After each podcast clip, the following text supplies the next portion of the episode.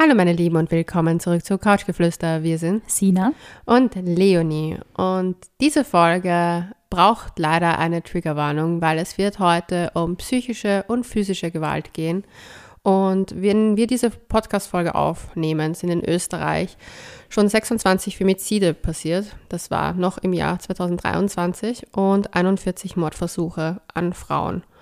Und ja, in dieser Themenkategorie befinden wir uns heute. Und ich habe mir gedacht, es ist wichtig, darüber zu reden, weil, wie vielleicht einige mitbekommen haben, habe ich auf Instagram und TikTok schon öfter unter Anführungszeichen Werbung gemacht für Kampagnen dieser Art. Und wir haben auch gemeinsam mit Yves Saint Laurent äh, eine Kampagne vor zwei Jahren gehabt oder vor einem Jahr, ich weiß mhm. nicht mehr. Und die Themen sind mir deswegen so wichtig, weil ich selber Opfer von Gewalt war mhm.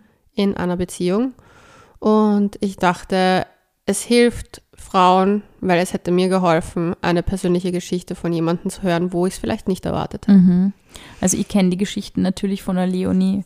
Ähm, die, also wir reden ja auch off-Record miteinander und ob diese, Gott sei Dank. ob diese Stories ja auch ähm, ziemlich aus erster Hand immer direkt ähm, mitbekommen. Mhm und habe mir damals auch ziemliche Sorgen gemacht, wie das alles war. Und deswegen finde ich das aber auch so interessant, weil ich eben in dieser Position war, des, der Freundin, der Freundin die diese Geschichten tut, ja. hört, wie man ähm, hm. nämlich da auch am besten irgendwie reagiert oder wie man sich da verhält. Und ich muss gleich mal vorweg sagen, man ist ja irgendwie in so einer Schockstarre oder irgendwie so versteinert, dass mhm. man selber da betroffen ist. Ich meine, ich glaube, das halt überhaupt sehr spät, dass man davon betroffen ist. Ich glaube, ich glaube man denkt sich, das passiert immer die anderen, mhm. nie, nie einem selber, nie in der eigenen Beziehung.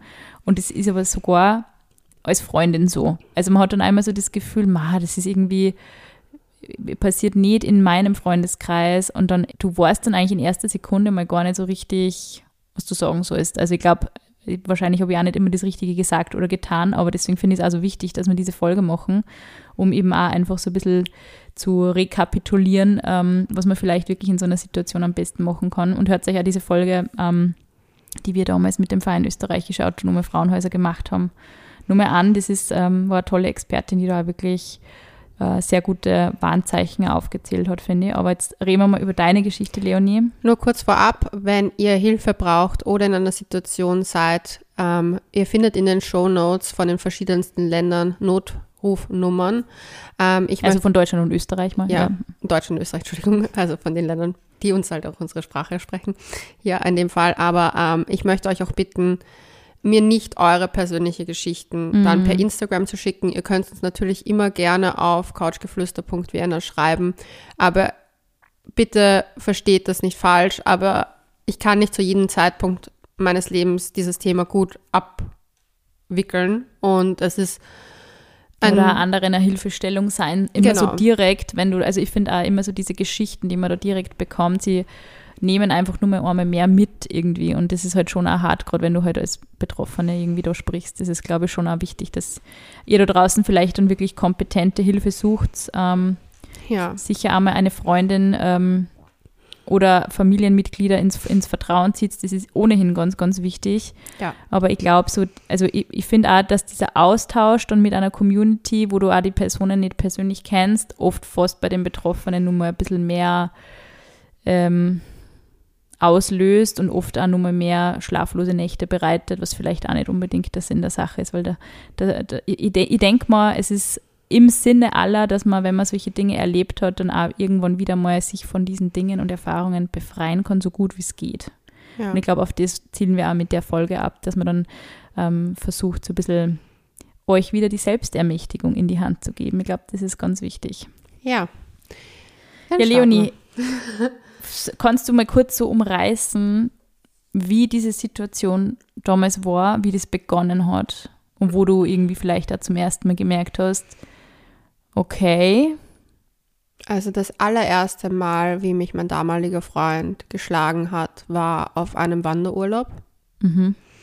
Wir hatten einen Streit wegen einer Lappalie eigentlich. Und ich habe zu ihm gesagt, boah, du stellst dich über Psycho an. Und ich habe das Wort Psycho verwendet und er hat mir eine Ohrfeige gegeben. Und ich war so perplex, dass ich am Anfang nicht realisiert habe, was passiert mhm. ist. Aber ich würde sagen, das war vielleicht der Anfang von dem, aber nicht der Anfang von all dem. Also, Habt ihr dann über diese Ohrfeige mal geredet oder hat er sie dann entschuldigt oder war da irgendwie ein Gespräch nochmal deshalb? Also unmittelbar danach, weil das muss ja ihn auch geschockt haben, wenn das bis jetzt noch nie vorgekommen ist in der Beziehung. Die, die ersten Worte waren irgendwie so gefühlt so, du hast mich ja Psycho genannt, was soll ich machen? So, du hast Schuld. Mhm. Und ich kann es jetzt nicht mehr komplett eins zu eins wiedergeben, was passiert ist, aber es ist im Grunde so gewesen, dass wir getrennt dann gegangen sind. Also mhm. ich bin zurück aber ich war so perplex, so lange. Und dann mhm. habe ich eine Freundin von mir angerufen und habe ihr das geschildert. Und sie so, bitte was? Was ist passiert? Und hat das auch nicht realisieren können. Und gesagt, was machst du jetzt? Und ich war ja dann irgendwie auch an diesem Wanderurlaub irgendwo gefangen. Und irgendwie war es echt so, dass ich mich dann halt mit der Ausrede habe catchen lassen, es war ja nur deswegen, weil du mich Psycho genannt hast und mir die Sicherungen sozusagen ausgegangen sind. Aber man muss dazu sagen, an dem Tag gab es keinen Alkohol, nichts. Also es ist jetzt nicht so, dass das in einer Situation war, wo man sagt, okay, wir haben was getrunken gehabt, sondern es war. Ähm, Voll, aber es rechtfertigt da nichts, wenn man was trinkt. Nein, eh nicht, aber es war um, um vielleicht, weil das. Also es war nicht enthemmende Substanzen, waren nicht im Spiel. Eben, weil man sagt mhm. so, du bist so enthemmt aus deiner, Pers also, aber ich habe mich trotzdem damit abfinden lassen irgendwo, weil ich den Menschen so sehr geliebt habe und ich glaube, das ist das große Problem und ich glaube, das ist das Problem, vor dem viele stehen. Du, ich muss auch bis heute sagen, dass ich mein, für diesen Ex-Freund sehr tiefe Gefühle habe und oder hatte und immer wieder bei ihm einfach das ist irgendwie eine ganz weirde Verbindung. Und deswegen da ist es zum Beispiel auch etwas, was mir am schwersten gefallen ist, dann immer zu hören von den anderen auch, weil nicht jeder wusste, dass, wie, dass er handgreiflich war, aber viele wussten, dass wir Probleme hatten. Aber sie wussten ja nicht, wie schwierig es für mich ist, diesen Menschen loszulassen, mhm. weil ich so viel für den empfunden habe. Und weil das halt so mit so viel, ich weiß nicht, wie man das am besten ausdrückt, aber so, ich habe mich so erniedrigt gefühlt. Und ich wollte irgendwie das noch festhalten, weil ich so Angst hatte, wenn ich das jetzt dann loslasse, dann. Dann you have to face the music quasi. So, ja. dann musst du dem, den Tatsachen wirklich ins Auge schauen, was da passiert ist. Ja. Und wann hast du so den Moment für dich gehabt, wo du dir gedacht hast, okay, das ist jetzt häusliche Gewalt gewesen. Das ist jetzt definitiv eine Gewaltsituation gewesen? War dir das recht früh klar? Oder, ich meine, ich glaube, man rechtfertigt eben ja diese Situationen vor sich selber dann immer so, okay, dann habe ich heute halt mal was Blödes gesagt und dann ist ihm halt mal die Hand ausgerutscht. Das Lustige ist, er hat das ja sehr relativieren können für sich immer, weil er gemeint hat, ich bin ja auch so und so. Und er ich hat da immer gut geredet. Ja, also um, die, um diese Story vielleicht an einen Beginn zu setzen, dieser Mann war, ist extrem charismatisch. Mhm. Er hat mich so, mich so toll fühlen lassen am Anfang wie kein anderer Mensch jemals in meinem Leben zuvor.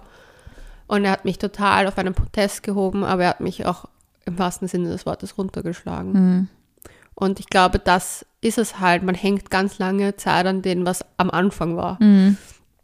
Am Anfang war es so und am, am Ende klingt es auch immer alles urlogisch. Ich habe das ist, glaube ich, etwas, was ich auch erst so viele Jahre später mehr für mich relativieren kann, ist, ich habe auch nach der Beziehung unheimlich oft gesagt, naja, ich habe ja Teilschuld dran. Ich war Stimmt, kann ich mich erinnern, ja.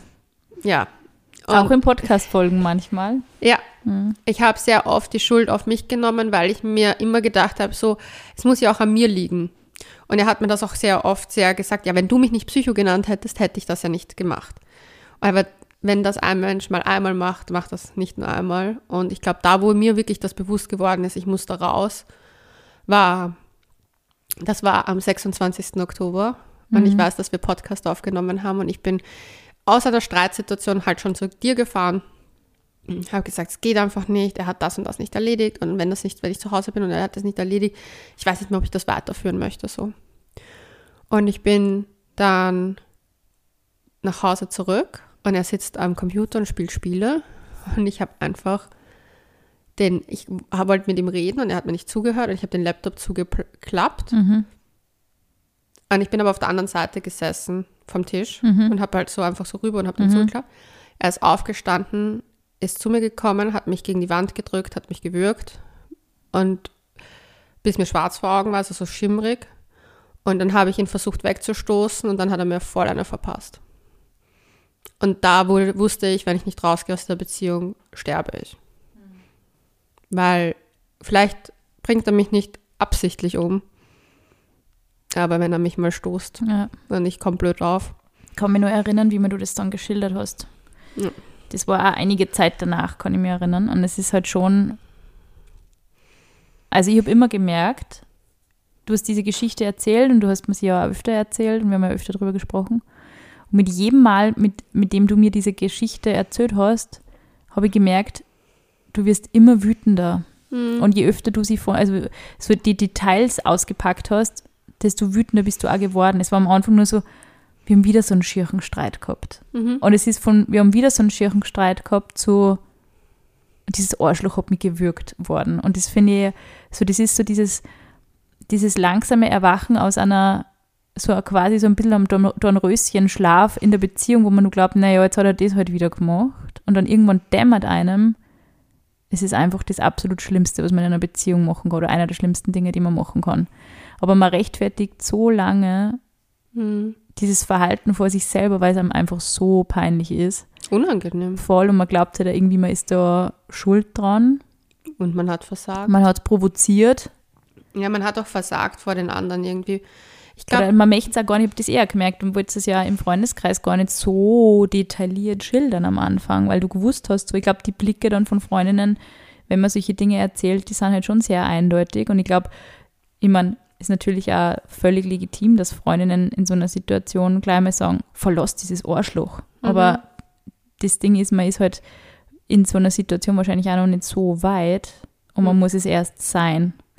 Und es ist so ein harter Prozess und deswegen finde ich auch, nur kurz um diesen Gedanken irgendwie fertig zu spinnen, wenn man solche Meldungen in den Nachrichten liest, dass die Frau oder der Lebensgefährte ähm, von einer Frau sie jetzt nicht nur ermordet, aber halt ähm, misshandelt hat und das viele, viele Jahre, dass dann immer die Kommentare sofort sind, ja, die ist ja selber deppert, wieso verlässt sie nicht einfach? Mhm. Und es ist nicht immer nur, weil man gemeinsam Kinder hat oder weil man gemeinsam einen Haushalt hat, sondern weil man so tief drinnen hängt in dieser konstanten Rechtfertigungsschleife für diesen Menschen und für diese Beziehung, dass man es nicht sieht. Man kann da nicht so schnell ausbrechen. Ich würde auch fast sagen, das Ding ist, es ist ja auch so, dass es, es beginnt ja nicht mit Gewalt, körperlich, es beginnt mit psychischer Gewalt. Mhm. Und die Sache ist bei dem Menschen, also ich möchte zwei Punkte noch dazu anführen, weil die, glaube ich, zu dem ganz gut passen. Also es beginnt ja nicht mit der körperlichen Gewalt, es ist mit der psychischen Gewalt. Und dadurch, dass wir sehr eine On-Off-Beziehung geführt haben, schon bevor Gewalt überhaupt ein Thema war, nehmen deine Freundinnen oder Freunde oder generell das Umfeld dann schon nicht mal so mehr so ernst.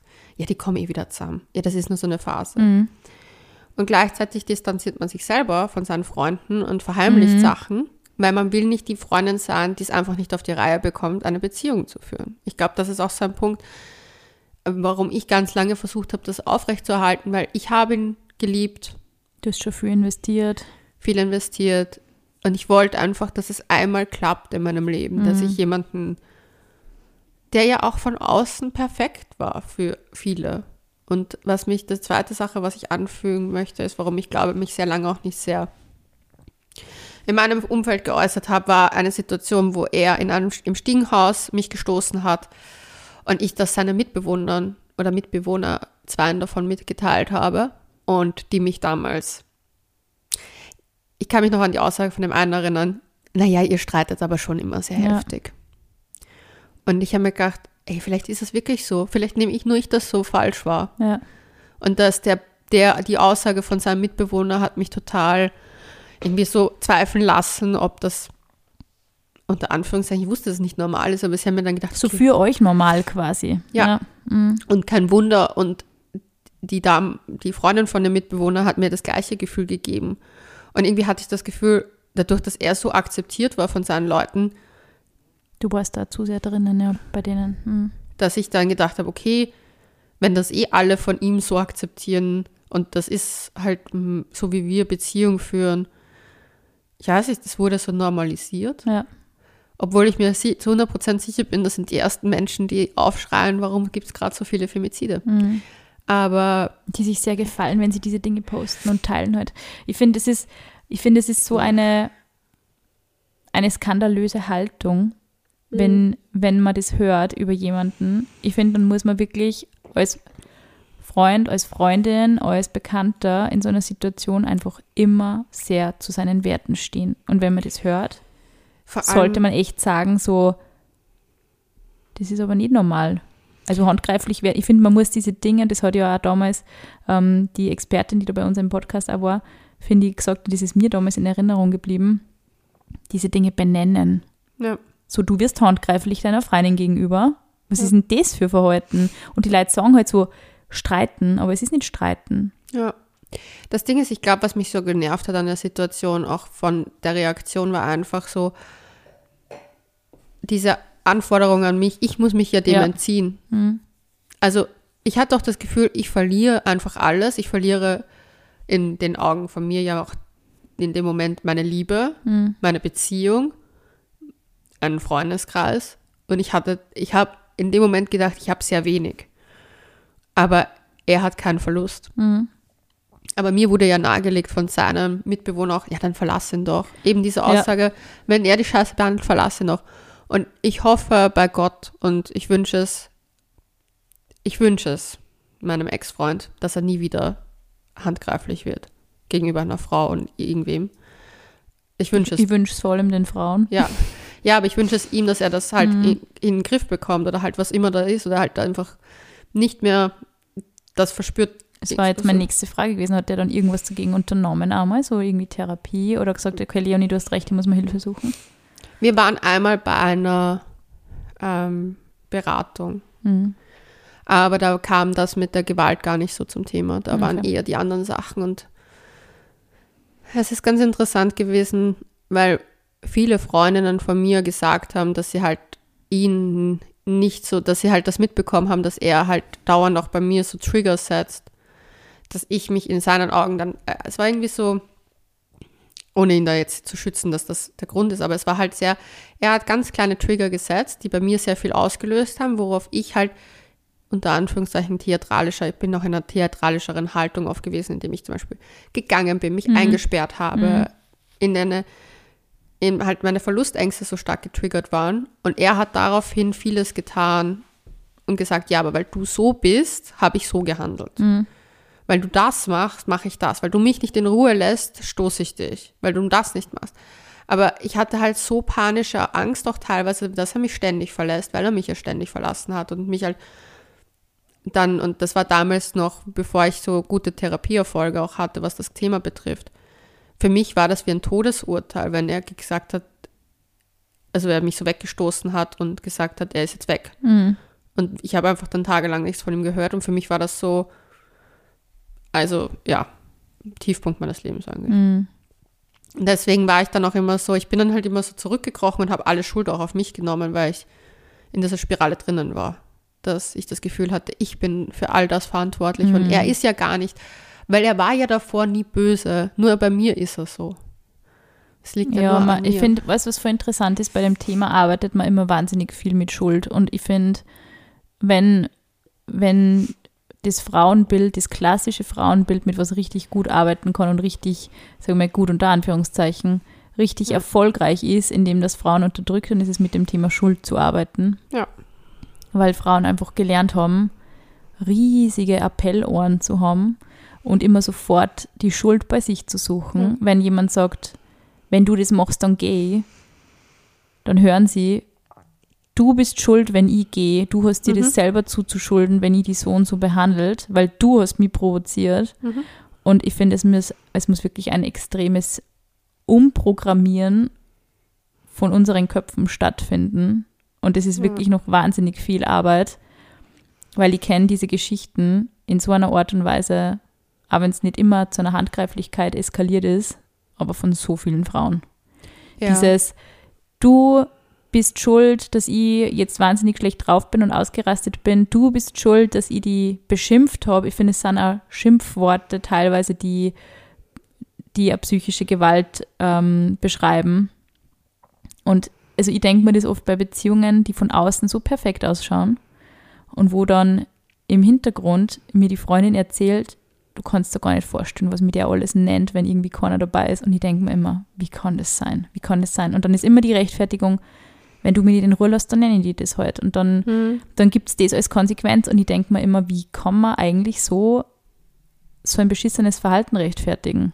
Kann mhm. man einfach nicht sagen, hey, es tut mir leid, dass ich so eskaliert bin. Es, tut mir, es ist für mich ein, ein riesiges Warnzeichen, dass ich jemanden, den ich eigentlich lieb habe, als diese Dinge bezeichne oder mhm. dem wehtun möchte. Und ich finde diese Absicht, das, diese Absicht, wenn, wenn anderen zu verletzen, das ist schon also ein, ein Warnzeichen, auf das man echt schauen sollte.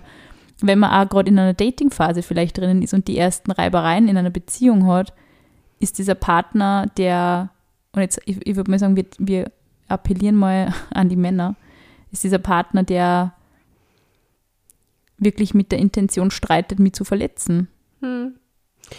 Ja, ich finde halt, was so schwierig ist bei solchen Beziehungen, ist, dass die Grenzen so schnell woanders sind, wo sie sein sollten. Mhm. Weil ich weiß auch, dass er, ich habe ihn auch mal geohrfeigt in einer mhm. Situation, da ist aber auch, muss ich ehrlich zugeben, sehr viel Alkohol geflossen. Und es war diese typische, ich weiß nicht, ob ihr euch noch an diese dumme Werbung erinnert, von, ich glaube, irgendeinem so Süßigkeitenhersteller, du schüft und dann verpasst mhm. sie die Ohrfeige. Und es war so eine Ohrfeige im Halbschmäh geführt, die er dann auch oft als, als Verweisung genommen hat. Aber du bist ja auch schon über meine Grenzen gegangen und hast mhm. das gemacht. Und das war zum Beispiel auch ein Punkt, wo ich sage, der mir dann halt so schwer gefallen ist, auch jetzt so, wie viel habe ich wirklich Schuld daran? Mhm. Weil ja, klar, meine Handlung war absolut nicht in Ordnung und ich muss ehrlich sagen, wenn ich rückblicke, habe ich mich sehr oft, trotz allem, nicht nur in dieser Beziehung, auch in anderen Beziehungen, sehr toxisch auch verhalten. Nichtsdestotrotz rechtfertigt es das nicht, einen mhm. Menschen gegen die Wand zu drücken, zu mhm. würgen und ihn mal reinzuhauen. Mhm. Aber dadurch, dass ich weiß, dass es es verschwimmen die Grenzen so schnell. Und auch auf man selber wird plötzlich zu unter Anführungszeichen einem Täter auf eine gewisse Art, weil einfach sich diese Grenzen so verschwommen haben. Voll. Und es ist also, je mehr Grenzen da überschritten werden, es ist beim ersten Streit ist es mal so, okay, man streitet überhaupt. Beim zweiten Streit ist es mal so, okay, jetzt ist vielleicht die erste Beleidigung oder die erste Beschuldigung oder sonst irgendwas gefallen. Beim dritten Streit, weiß ich nicht, rutscht dann dem einen oder der anderen die Hand aus. Es ist ja. halt immer die Frage, finde ich, wie sehr gestattet man sich selber auch, diese Grenzen zu überschreiten. Also, und es gibt schon, ich glaube, den Unterschied muss man machen. Es gibt einfach Beziehungen und ich glaube, dass das auf deine Art einmal so ein bisschen zugetroffen wird. Es gibt Beziehungen, da bedingen sich einfach zwei Menschen total negativ. Ja. Also, keine Ahnung, ob dein Ex-Freund jetzt in anderen Beziehungen handgreiflich geworden ist. Wirklich, ich hoffe es ähm, für die Mädels nicht. Aber es rechtfertigt natürlich in deiner Situation gar nichts. Aber es gibt einfach wirklich, kein Aber, aber es, es gibt einfach trotzdem Beziehungen, wo man sie so hochschaukelt, weißt du, was ich meine? Ja. Und das Ding ist immer mit Gewalt, irgendwer muss damit aufhören. Irgendwer muss es benennen und aufhören damit. Sonst hört es nie auf. Also wir haben uns ja, also ich muss ehrlich sagen, für mich war das ab einem gewissen Moment, ich habe in einer, einem, einem Teil der Beziehung ja schon sehr stark schon angefangen, an mir zu arbeiten. Mhm. Und danach habe ich auch einfach gemerkt, dass meine Triggerpunkte nicht mehr so gesetzt werden können, wo ich eskaliere. Mm, da hast du echt hart gearbeitet, das weiß ich nur, wo du dann auch gesagt hast, jetzt hat er wieder das und das gesagt und ich bin nicht drauf eingegangen. Also das ist schon, du bist zu seinen toxischen Dartpfeilen so links, rechts immer hm. ausgewichen mm. und das hat man schon gemerkt. Ja. Und er hat es aber trotzdem geschossen. Ja, und ich habe gedacht, so rette ich die Beziehung. Wenn ich mhm. an mir arbeite, der Grund, warum ich überhaupt wirklich so hart an mir gearbeitet war, weil ich habe gedacht, so, wenn ich hart an mir arbeite, bin ich liebenswert genug, mhm. dass er mich liebt. Mhm. Und mir das nicht antut. Und es ist einfach Bullshit gewesen. Ich hätte machen können, was ich wollte, weil ich glaube leider, das ist meine Meinung und Sicher gibt es Beispiele dafür, dass das nicht so ist, aber ich glaube einfach, dass wenn man eine Grundaggressivität gegenüber Frauen hat und die hat dieser Mensch leider, glaube ich einfach, dass das einfach in einem schlummert und immer wieder ausbrechen ja. kann, sobald das nicht nach Plan für den Menschen läuft. Ja. Und ich glaube definitiv, dass es Menschen da draußen gibt, die ihn weniger triggern. Also definitiv. Und da wird wahrscheinlich eine Beziehung nie was passiert sein. Aber es gibt halt Personen wie ich, die vielleicht ihn auch an gewisse Sachen erinnern, die ihn eben triggern und wo eine Grundaggressivität sich aufbaut. Und wenn Menschen nicht lernen, anders als mit und es war nicht nur körperliche Gewalt, ja auch einfach emotionale Total, Gewalt. Ja. Also immer dieses Weggehen in einer Streitsituation, den anderen Menschen verlassen. Stonewalling. Und, ja, und einfach teilweise, ich wurde gegaslightet aufs Ärgste. Mir wurden Sachen, ich habe teilweise, das ist so krank, weil das ich im Amber Hearts Fall von mit Johnny Depp auch gesehen habe, mhm. dass äh, sie da ja viel drüber geredet wird, so, ja. dass sie viel aufgenommen hat und ich habe das auch gemacht, damit ich Beweise habe. Ich habe bis heute die Aufnahme von einer seiner Taten. Hm. Und ich lösche sie nicht. Und manchmal denke ich mir, ich habe bin letztens wieder auf diese Sprachmemo gestoßen, weil ich habe nicht Videoaufnahmen, ich habe Sprachmemos gemacht. Aber ich habe es irgendwie nicht löschen können, weil ich mir gedacht habe, ich weiß nicht warum, aber ich kann es nicht. Also dann quasi so als Mahnmal für die so war es und deshalb gehe ich nicht mehr zu dem zurück. Ja, und weil es die Frage aufkommt, warum ich mich nicht an die Polizei gewendet habe, etc. Ähm, ich habe damals mit einem Frauennotdienst telefoniert mhm. nach der letzten Tat und sie hat mich gefragt, ob ich schon mal die Polizei gerufen habe mhm. Und ob ich schon mal irgendwie das habe. Und ich habe gesagt, so, nein, aber ich habe ähm, Chatverläufe, wo ich das halt dokumentiert habe. Ich habe ähm, ich habe ähm, eben diese Sprachmemo und sie hat gemeint, so, ja, also ich sage es Ihnen ganz ehrlich, wenn Sie nicht in der Situation sofort die Polizei rufen und sofort eine Anzeige machen, ist schwierig. Mhm. Und wollen Sie sich das antun, auch auf die ja. Art. Mhm. Weil es steht Aussage gegen Aussage. Wenn Sie nie geschrien haben, gibt es keine Zeugen. Und, und sie hat mich halt ein bisschen, wie soll ich sagen, eigentlich der Realität gestellt. Ja. Dass es halt sehr wenig Chance gibt, diesen Menschen ja irgendwie in der Form halt ich unter Anführungszeichen handhabig zu werden. Ich weiß nicht, wie man das ausdrückt. Es ist so brutal, weil es ist in Österreich zumindest wirklich so, dass du als Frau eigentlich dir dein blaues Auge abholen musst, unter ja. Anführungszeichen. Und das meine ich jetzt sehr zynisch. Ja. Das Problem ist wirklich, dieses im Zweifel für den Angeklagten in, diese, in diesen Fällen. Und es ist so bitter, dass immer nur so viele Frauen sie dann eben nicht trauen, überhaupt irgendjemanden da zu kontaktieren, die Leute irgendwie mit einzubeziehen, weil sie oft wissen, wie es um diese Situationen eben steht und dass es oft sehr schwierig ist, da ähm, rechtlich, rechtlich irgendwelche Schritte zu setzen. Aber man kann trotzdem Schritte setzen. Und ich glaube, das ist das Wichtige, nämlich, dass man halt irgendwann die Kraft findet, diese Menschen aus seinem Leben zu verbannen. Ja, ich glaube, das sollten wir vielleicht auch noch kurz ansprechen. Was mir geholfen hat, war wirklich einen Cut zu setzen. Mhm. Ähm, ich hatte das unter Anführungszeichen das Glück oder Unglück, dass in der Zeit Lockdowns waren mhm. und ich dementsprechend nicht raus konnte aber sozusagen auch nicht die Chance hatte, ihm zu begegnen. Mhm. Ich hatte auch nicht die Chance, you know, leicht angeheitert in einer Bar zu sitzen und melancholisch zu werden. Mhm. Ich habe, was ich gemacht habe, war danach, dass ich keinen Alkohol getrunken habe für relativ sehr lange Zeit, weil ich gewusst habe, ein, zwei Gläschen Wein und ich könnte ihn vermissen und vielleicht würde ich ihm schreiben und ich habe einfach zu sehr Angst gehabt davor, dass ich das mache. Ähm, ich wollte einfach, also da habe ich wirklich geschaut, dass ich keinen einzigen Punkt setze, der mich dazu bringt, ihn zu vermissen. Mhm. Ich habe eine Liste geschrieben mit allen Sachen, die er getan hat. Die habe ich witzigerweise bis heute. Ähm, die ich halt wirklich mir durchgelesen habe, jedes Mal, wenn ich mir gedacht habe, ich vermisse diesen Menschen so hart, habe ich mir das durchgelesen und habe versucht, wirklich mit mir selber wie mit einer Freundin zu reden. Mhm würdest du das wollen? Voll gut. Und eine Sache, die mir auch sehr geholfen hat, muss ich ganz ehrlich sagen, erstens, dass ich kein Kind mit diesem Menschen habe und mir aber vorgestellt habe, wie er wäre, wenn wir ein Kind hätten. Mhm.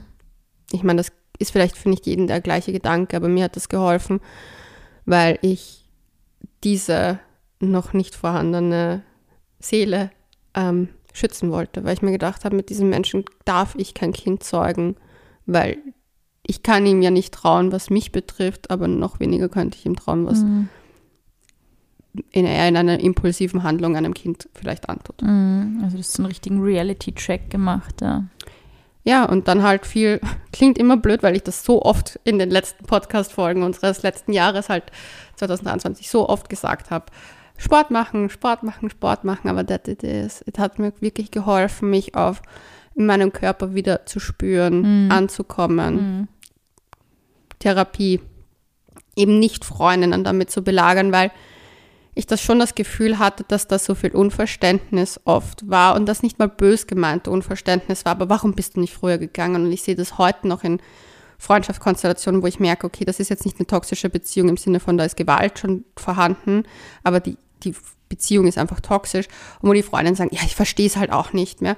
Und ich sage, ja, du musst ganz klar sagen, nehmen wir jetzt mich als Beispiel, bei mir ganz klar, haben mir Freundinnen gesagt, Leonie, ich mag dich, ich kann deinen Freund nicht akzeptieren.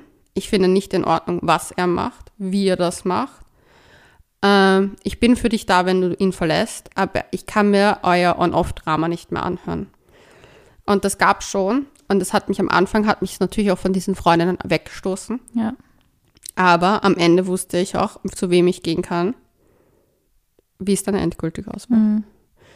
Und das hat schon geholfen. Es klingt hart als Freundin, wenn man zu hören bekommt, so, du musst in Wahrheit jetzt so dich entziehen dem auch ein bisschen. Ja, weil man in so einer Abhängigkeit einfach drinnen ist. Es ist ja wirklich wie, wie eine Droge, so Ja. oft so eine Beziehung oder so ein Mensch, der die immer wieder in seinen Band zieht oder wo man halt einfach das Gefühl hat, ich kann mit dem nicht aufhören. Vor allem, weißt du, was ich so interessant finde? Ich glaube, gerade Menschen, die solche Dinge miteinander durchmachen, haben oft nur viel mehr dieses trügerische Gefühl von einer Verbundenheit ja, von Liebe. sondern ja, es ist voll dieses, aber wir sind ja schon über diese arge Sache hinweggekommen. Ich glaube, man möchte dann quasi gar nicht Schluss machen, weil man sich dann nur mehr der Tragweite dieser Dinge bewusst werden würde. Und man kann, glaube ich, diese Dinge ganz schwer akzeptieren dann. Ja, ich glaube, ich hätte es mir, muss ich auch ehrlich sagen, wenn wir rück, wenn ich rückblickend auf diese Beziehung zurückschaue, sind so viele Sachen schon am Anfang passiert, bevor es so weit gekommen ist, wo ich Was waren da so Punkte, wo du sagen würdest, das waren so, an, also so leichte Anzeichen vielleicht, so anfängliche?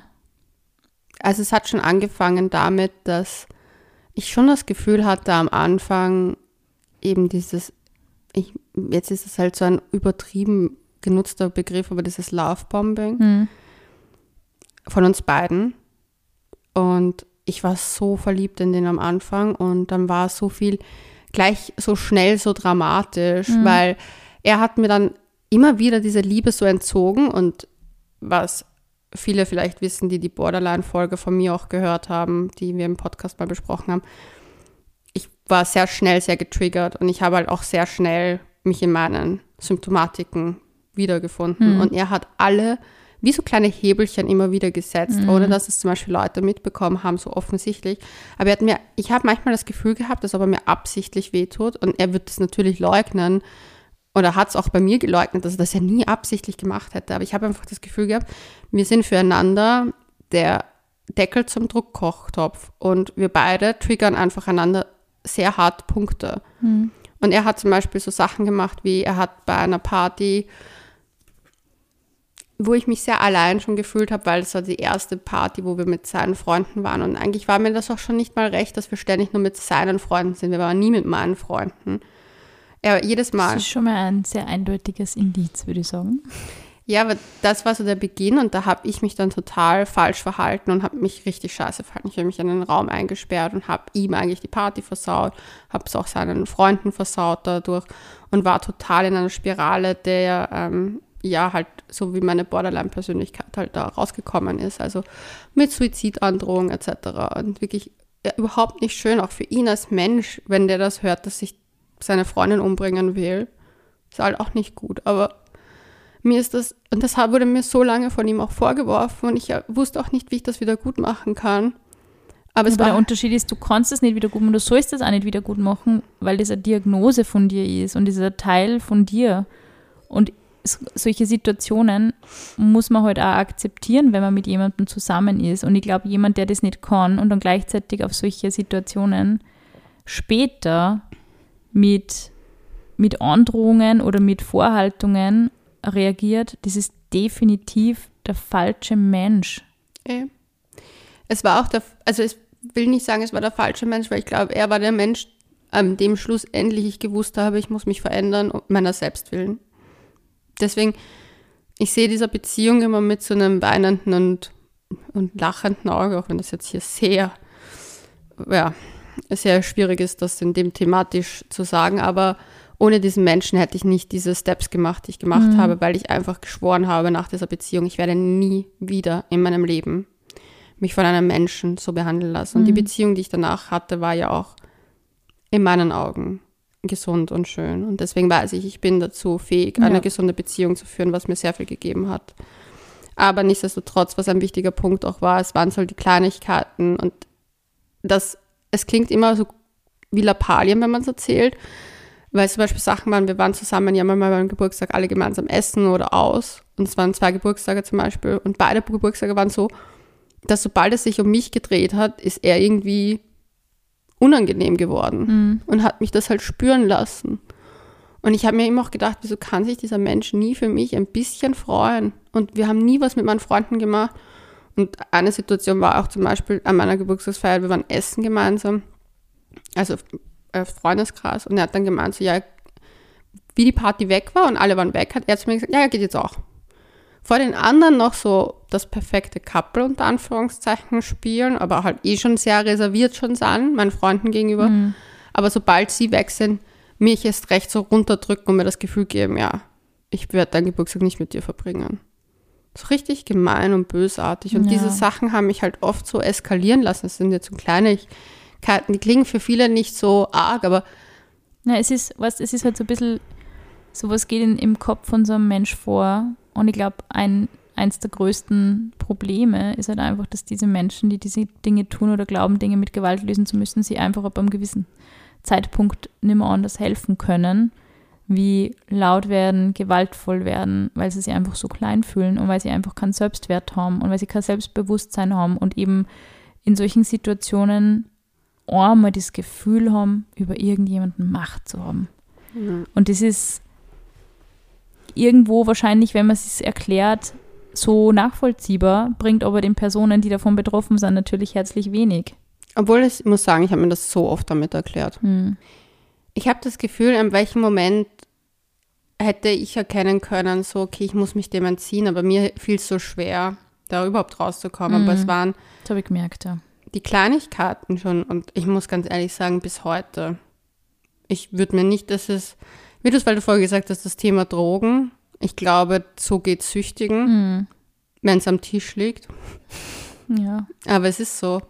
Weil das Ding ist, ich frage mich auch ganz oft, wäre es anders jetzt? Wäre das anders? Ist es jetzt anders, weil wir haben aneinander vielleicht trotzdem gearbeitet, er hat seine Sachen vielleicht trotzdem, wir waren ja doch noch jünger und so weiter. Und ich würde es, das ist trotzdem in mir drin. Ne? Ja. Und es ist, ja. Vielleicht auch, weil so viel, wie du es vorhin eben sehr schön gesagt hast, weil uns so viel krasse Sachen verbinden, auch so schwer davon wegzukommen. Und mhm. ich glaube, ich habe so viel, also ich, hab, ich kann mich noch genau erinnern an, ich habe ein Gespräch geführt mit einer Freundin, da war ich im ersten Bezirk. Da habe ich ihr das ansatzweise erzählt, nicht alles, aber halt so ein bisschen, warum mhm. es zu Ende ging. Und ich kann mich erinnern, wie ich ihn super stark gesagt habe, so, ja, aber ich habe halt meine Anteile, er hat seine Anteile. Und sie hat mich angesehen und hat, gesagt, und hat einfach nur gesagt so, ich finde es so krass stark von dir, dass du ihm so vergeben kannst. Und ich war so, hoppala. Ich weiß nicht, ob ich ihm je vergeben kann. Ich habe meinen Frieden damit geschlossen, weil mhm. ich eben Frieden für mich gebraucht habe. Also ich weiß ja, dass es manchmal sich gut anfühlen würde, wenn man dieses Ende hätte. Man muss sich dieses Ende einfach selber schenken. Ja, also wenn ihr Hilfe braucht, ihr findet die Nummern in den Show Notes und schaut auf euch. Und bis dahin, Bussi Baba.